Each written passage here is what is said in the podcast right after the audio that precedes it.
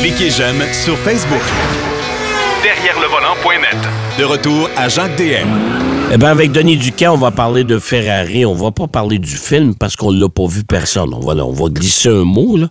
Mais on va parler d'Enzo Ferrari qui a, eu, qui a eu une carrière, une vie exceptionnelle. Euh, salut, mon cher Denis. Oui, bonjour. Oui, ben, le Ferrari à l'heure du jour, là, c'est à Nostra de Venise. Puis apparemment, les. Moi non plus, je l'ai pas vu. là. ça va être à la fin novembre qu'il va être distribué.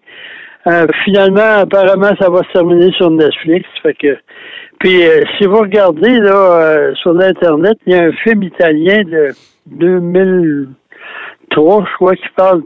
Il y a eu plusieurs films sur la la, la carrière, puis euh, ce qu'on appelle un biopic là, en Ouais, anglais. Là. ouais, ouais. Euh, un film sur une biographie de, de Ferrari, puis euh, c'est plus ou moins exact, mais en tout cas, mais ce qui est intéressant, moi je parlais à quelques personnes qui ont dit Hein?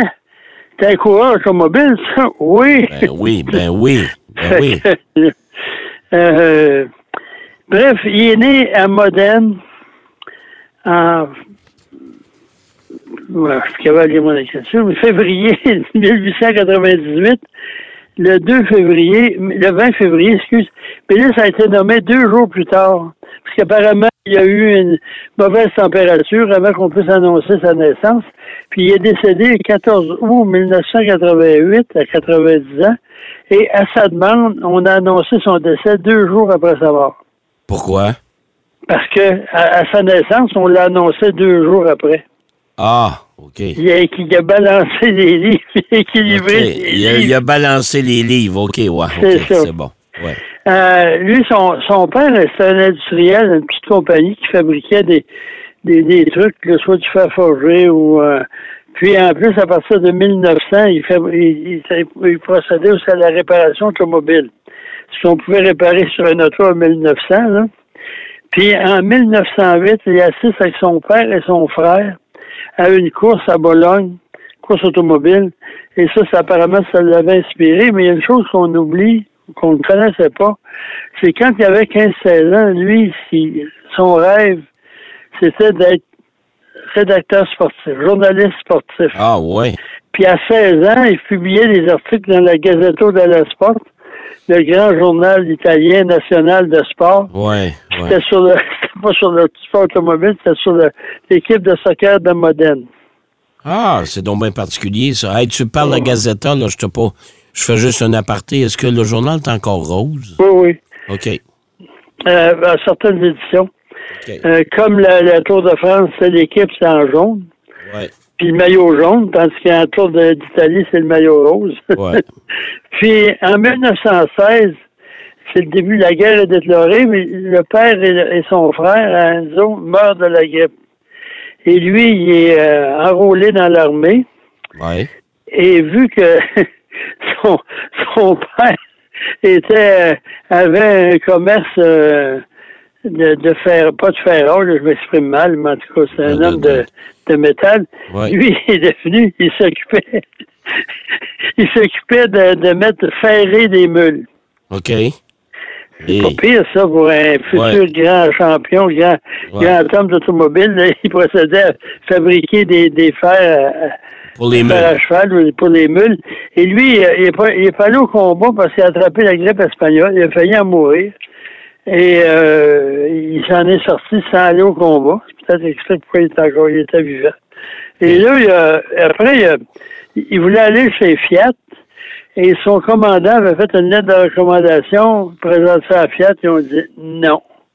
OK. Il se trouve, euh, on dirait au Québec, une jobine. Ouais. Les, les anciens camions de l'armée Lancia sont modifiés pour faire des voitures, véhicules de tourisme. Puis euh, Ferrari se trouve euh, un emploi de camionneur, de livreur. Il va porter ces trucs-là, puis il rencontre bien des gens, puis il apprend bien des choses. Puis en 1919, il achète une CMN 15-20, c'est une voiture de course Ouais. et il participe euh, à différentes courses avec succès. Puis à 21 ans, Ouais. il, euh, il, il finit 9e à la Targa Florio, là, la célèbre course euh, Ouais, oui, sicilienne. oui, ouais.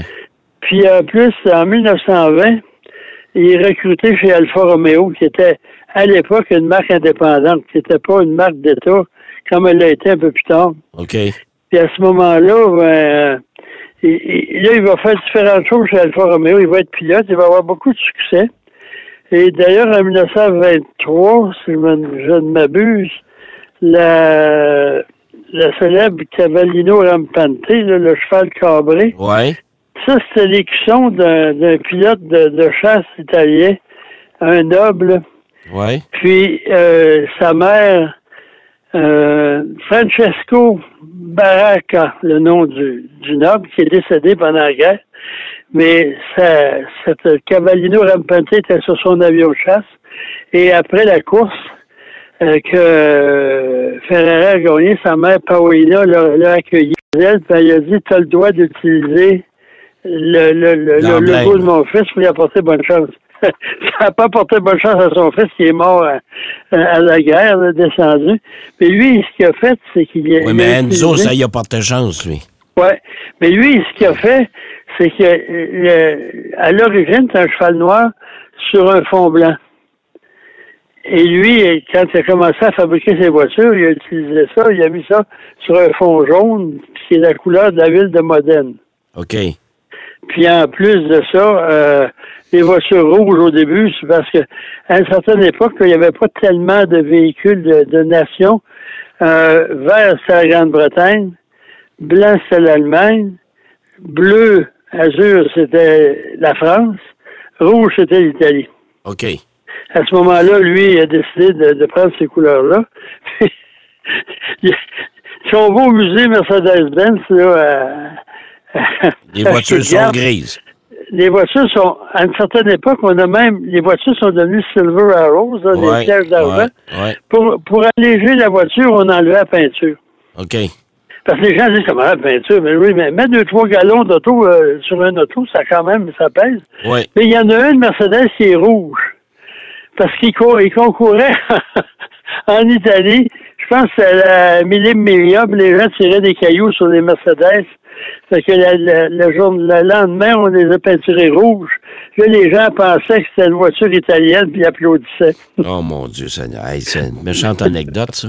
Wow. en tout cas, c'est pas trop pire. Ça montre un peu le, le, genre des gens. Et lui, euh, il est devenu, là, il y a différentes péripéties. à un moment donné, c'était la Scuderia Ferrari, c'était l'équipe euh, privée d'Alfa Romeo qui avait arrêté les courses Ensuite, il y a Mussolini, le dictateur italien qui était n'avait marre de voir les, Allemands euh, remporter des victoires. Euh, il a essayé de s'immiscer là-dedans. Ils ont mis des pressions sur, euh, sur M. Ferrari, qui a quitté, lui, pour fonder sa petite écurie. Puis, par contre, en 1931, il abandonne la course comme pilote. OK. Il est devenu gérant. Chez Alfa Romeo, il a fait différentes choses. Puis c'est lui qui gérait toutes les courses avec des grands pilotes comme Nouveau Larry. Et il y a une chose qu'on ne sait pas, ben apparemment, c'est le plus grand manipulateur de l'industrie automobile qui a jamais existé. Ah oui. Parce qu'on a demandé à Mauro Forrieri, à un moment donné, c'est quoi la principale euh, force ou caractéristique de M. Ferrari? Hmm? Et c'est le plus grand évaluateur des faiblesses humaines. Ah, OK. C'est lui, là, qui savait ton point faible, puis s'en servait pour avoir raison. Puis lui, là, c'est un homme implacable. Bref, pendant la guerre, la guerre est arrivée en 1939-40, il, il, avait fait une petite compagnie de production d'automobiles qui s'est transformée en, usine de, de, faire des machines-outils pour l'effort de guerre. Ça lui a été reproché d'ailleurs. Mais curieusement, Fiat produisait des chars d'assaut puis des toutes sortes de choses pour le, régime euh, fasciste, mais les autres, ça a l'air que ça, faisait pareil. Mais oui. Puis après la guerre, au début, les voitures, les véhicules de tourisme étaient interdits. OK. Pendant la guerre aussi, mais après ça, ça a été jusqu'en 1947, avant que les voitures puissent euh, circuler. Et en 1947, c'est la première voiture Ferrari avec l'écusson, le nom de Ferrari. Et euh, à ce moment-là, il a commencé à participer à des, courses. Euh, première victoire d'une Ferrari en course en 1947. Puis, euh, c'est de succès en succès, ça va bien. Parce que lui, M. Ferrari, je sais pas si c'est par manipulation ou magnétisme personnel. Il y a beaucoup d'ingénieurs qui l'ont suivi. Quand il a quitté Alfa Romeo pour fonder son, sa petite officine, il y a beaucoup d'ingénieurs qui l'ont suivi. Il y a beaucoup de, de, de, pilotes aussi qui ont suivi. Puis une chose aussi, euh, euh, Nouveau Larry et Monsieur euh, euh, Ferrari, ça a été une relation assez houleuse. À certaines époques, Larry courait pour Monsieur Ferrari. Après ça, il a changé de cas. Il est allé chez Maserati. Il est revenu chez Ferrari. Puis le nom de Commendatore. Oui. il y a deux, deux histoires. Parce que dans la langue anglaise, chez les, en Grande-Bretagne, quand quelqu'un est en charge, on l'appelle governor. Ouais. Le gouverneur. Gov. OK. Puis en Italie, souvent, le commendatore, ça veut dire celui qui mène. OK. Mais le gouvernement italien, pendant les fascistes, ils l'ont officiellement nommé commendatore. OK. Mais en Italie, quand on parlait de Ferrari, on l'appelait Il Dyke. Ça veut dire le dragon dans le, le, le, patois local. Là. Ouais. Il parle, puis souvent, lui, il aimait ça qu'on l'appelle monsieur ou Ferrari, mais pas commendatore. OK. Pas une minute. OK. Mais après la guerre, là, c'est allé de succès en succès. Il y a eu une période assez, euh, assez difficile. Puis le film, il parle de l'année 1957. OK. Où c'est, la compagnie est à son plus bas, les ventes sont, sont très basses, euh, les succès en course sont pas tellement bons. Et là, sa femme vient d'apprendre que son mari était fidèle, puis qu'il y avait Piero Lardi, Ferrari, qui est un... En italien, on l'appelle Batardo, on l'appelle monsieur, mais il est né d'une union illégitime. OK. Euh, ça allait mal, puis c'est pour ça que le film porte surtout là-dessus. Mais c'est comme, c'est un manipulateur. Quand là, Ford a appris que ça allait mal chez, chez Ferrari, Ouais. ils ont voulu l'acheter. Et là, M. Ferrari s'est montré intéressant. Il a montré ses bilans. Puis mais apparemment, il s'en est juste servi de cette, cette phase Ford pour euh, faire augmenter l'intérêt de Fiat puis augmenter la donne. Ouais, puis il est allé voir, euh, comment il s'appelait, le, le grand patron de Fiat, là, la famille qui menait Fiat. À la famille, bon, là, J'ai un plan de dire, mémoire, hein. moi aussi, là, mais... Aussi, euh, ben, en tout cas, ouais, cette famille-là, euh, j'ai juste Fourrieri dans la tête, c'est pas ça du tout. non. Mais ils ont pris 50% des actions. Puis un peu plus tard, là, à la fin de sa vie, où il était très malade, un peu avant qu'il meure, il a cédé euh, ses actions. Et là, c'est Luca de Montezemolo, Ouais, que, que moi je dois appeler Vasimolo, là, qui a pris les rênes de la compagnie, qui a, augmenté la rentabilité, euh, sous sa gouverne les, les- les courses qui allaient mal. Euh, les résultats en course sont améliorés. Mais dans toute l'histoire de Ferrari, il y a plus que 5000 victoires. c'est quand même incroyable, là. C'est quand même Mais- incroyable. C'est- Ouais. Ah c'est- non, c'est sûr. Puis en plus de ça, quand on parle, là, c'est qui dans le monde automobile qui est connu? Ben, la Un nom, là. Ben, écoute, tu vas parler d'Henry Ford, tu vas parler d'Enzo Ferrari, tu vas parler... Je sais pas, là. Hein? C'est ça. Ben, c'est ça. Là, un Ferrari, c'est euh, automobile de course, automobile de luxe. Puis apparemment, là, M. Ferrari, il était très bon. Là, il aimait ça vendre des autos aux grands ce monde, aux millionnaires, aux vedettes. Mais il se faisait tirer l'oreille jusqu'à temps qu'il il, il déballe le carnet de chèque. Et là, il leur fabriquait une voiture. C'est comme Eric Clapton, le musicien. Ouais. Il a une Ferrari unique Oui. Qui Ouais. était faite à sa demande. Remarque, c'est à partir d'un modèle qui existe, mais quand même. Ouais, mais il y a, y a- Euh. y a des, il y a des, quand même des bonnes différences. Mais Oh, ouais. il, il est tout seul à en avoir une comme ça. Ouais. C'est ça, mais lui, c'est un grand collectionneur de Ferrari, c'est pas sa première.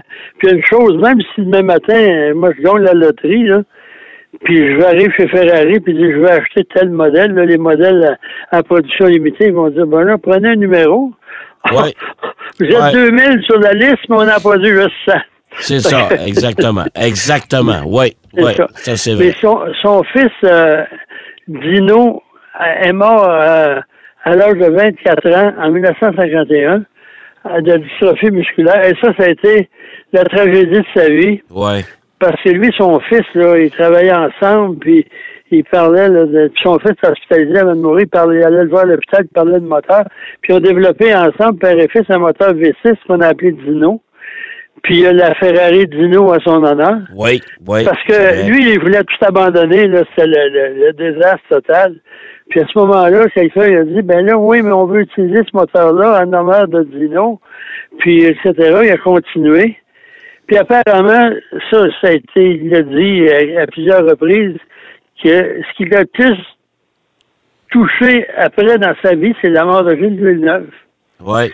C'est vrai. Considérait comme son, son, troisième fils. Mais c'est quand même impressionnant. On voit une photo, là, Enzo et Gilles sont assis, puis tu vois la communication entre les deux.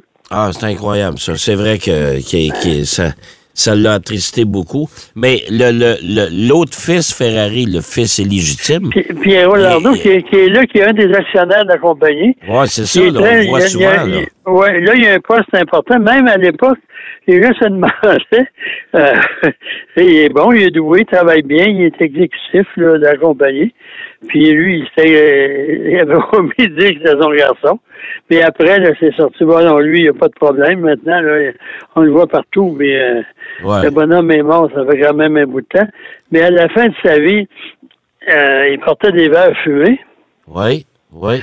Puis il y avait une rumeur qui disait qu'il y, a un certain médicament dont Sophia Loren a utilisé ce produit-là. Puis ça, ça prolonge la vie et le bien-être. Oui. Ça, il est mort à 90 ans, ça doit pas être tellement mauvais. Ouais. Puis, puis euh, euh, Sophia Loren n'est pas jeune non plus. Non, non. Mais ça, ça, ça sensibilise les yeux aux rayons du soleil. Donc, c'est pour ça ah. qu'on porte des verres. Ça, c'est une rumeur. Ouais, ouais. Mais moi, j'ai été dans son bureau à ben, il n'y a pas beaucoup de photos d'Enzo Ferrari, pas de lunettes. Non, non. Il y en a là, au début de sa carrière. jeune, avant la guerre, là. mais après, après ça, non. tu le vois, là. Ouais. Puis lui, à la mort de, de Dino, il s'est réfugié dans son bureau. Puis un des problèmes, apparemment, qu'ils ont eu pendant des années, c'est que lui, c'est un... Il allait plus aux courses. Ouais. Parce qu'il disait qu'il voulait pas voir des, des, ses coureurs mourir. Une, une série de bons pilotes qui sont morts là, au volant de Ferrari. tout à fait, Puis en Italien, on lui reprochait, surtout des pilotes italiens. C'est pour ça que pendant longtemps, il refusait d'engager des Italiens, même si c'était très bon. Et souvent, les pilotes, à une certaine époque, c'était un siège éjectable. Ça n'avait pas de résultat. Bye-bye. merci, bonsoir. Puis même Bizarrini, qui est ingénieur, avant de faire des voitures qui portent son nom, à un moment donné, il était ingénieur en chef chez Ferrari. Puis là, M. Ferrari, il regarde les, les pièces qui sont disponibles dans l'entrepôt. Là, il y a un paquet de pièces qui servent à rien, puis on peut pas acheter ça. Il va voir Bizarrini. Il dit, t'as 30 jours pour trouver de quoi. Sans ça, tu perds de job. OK. Il s'est mis à l'œuvre à l'aide d'ingénieur. Qu'est-ce que ça a donné, la 250 GTO? Ah, imagine-toi. avec, avec des restants. avec des restants, il a fait une voiture qui, qui, a marqué son époque et qui Ben oui, encore, encore aujourd'hui. Ah, tout à fait. La dernière qui a été vendue, le SWB, le Short Wheelbase, je pense qu'elle a été vendue 35 40 millions. Ah, c'est incroyable, c'est incroyable. Hey, mon cher Denis, c'est déjà tout. Bon, M. Ferrari est mort en 1988, Dieu le bénisse, mais son œuvre continue, puis Ferrari, ben, c'est encore grandiose. Oui, tout à fait. Merci, mon cher Denis. Au plaisir, bonne semaine. Soignez-vous, monsieur. Votre ah, oui, on va faire ça. On va faire ça immédiatement. Du miel et du thé, c'est Oui, oui, on va faire ça. Euh, Denis Duquet qui nous parlait de monsieur Ferrari. Euh, un illustre personnage de l'histoire de l'automobile. On va aller faire une pause au retour de la pause d'actualité. Derrière le volant. De retour après la pause. Pour plus de contenu automobile, derrière le volant.net.